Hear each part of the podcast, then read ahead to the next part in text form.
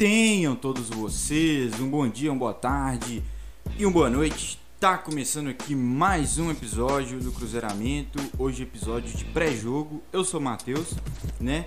E como prometi na última semana, vou estar tá fazendo esses episódios assim curtos de pré-jogo, né?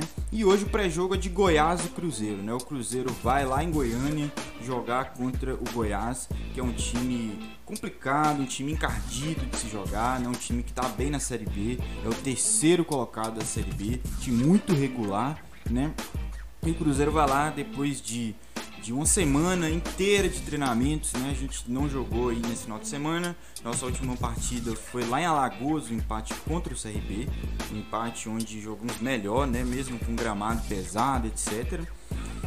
Então vamos para esse duro desafio, né? Que é o Goiás lá em Goiânia, o Goiás que não perde na Série B já tem mais de um mês.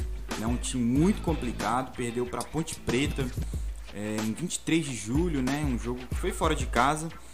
E dentro dos domínios, né? Dentro dos seus próprios domínios, o Goiás não perde desde o início do mês, né? Desde o início de julho. Perdeu para o Náutico de 1 a 0. Então um time muito complicado, um time muito consistente que o Cruzeiro tem que jogar contra, né?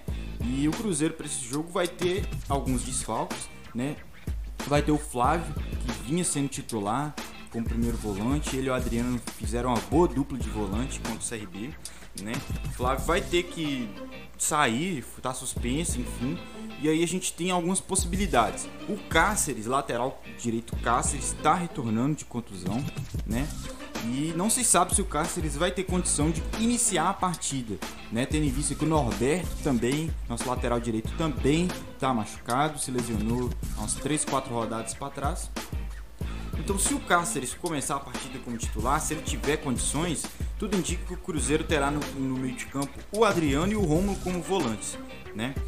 É, já jogaram juntos algumas vezes nessa Série B e tudo indica que vão jogar de novo se o Cáceres tiver condições. Caso o Cáceres não tenha condições ainda, né? Tá voltando de contusão, é, a gente sabe que é complicado às vezes para o jogador voltar com o físico em dia, né? Então, se o Cáceres não tiver condições, novamente o Lucha vai ter que deslocar o Rômulo para jogar de lateral direito, né? E dessa forma abre uma vaga no meio, que acredito eu será preenchida pelo Nonoca, que tá voltando agora, ok? Mas tem essa característica como primeiro volante, né? Esse cara mais pegador. Então eu não acredito que o Lucha abriria mão dessa característica, né? De jogar com o primeiro volante.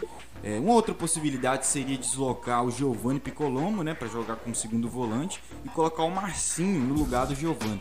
Mas não acredito que isso vai acontecer, apesar de ser uma possibilidade. O, o jogo é fora de casa, acredito que o Luxemburgo vá priorizar uma consistência defensiva maior ali no meio, né? E ele consegue isso colocando um Nonoca da vida para jogar. Então, acho pouco provável que ele coloque o Giovani para atuar como segundo volante.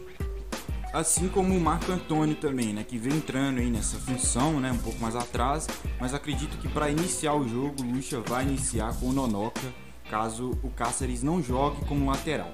Né? Também temos o desfalque do Marcelo Moreno, que está com uma moral muito grande, fazendo muitos gols na eliminatória, é o artilheiro, ontem mesmo guardou dois, né? mas infelizmente ainda não vamos ter o retorno do flecheiro para essa partida.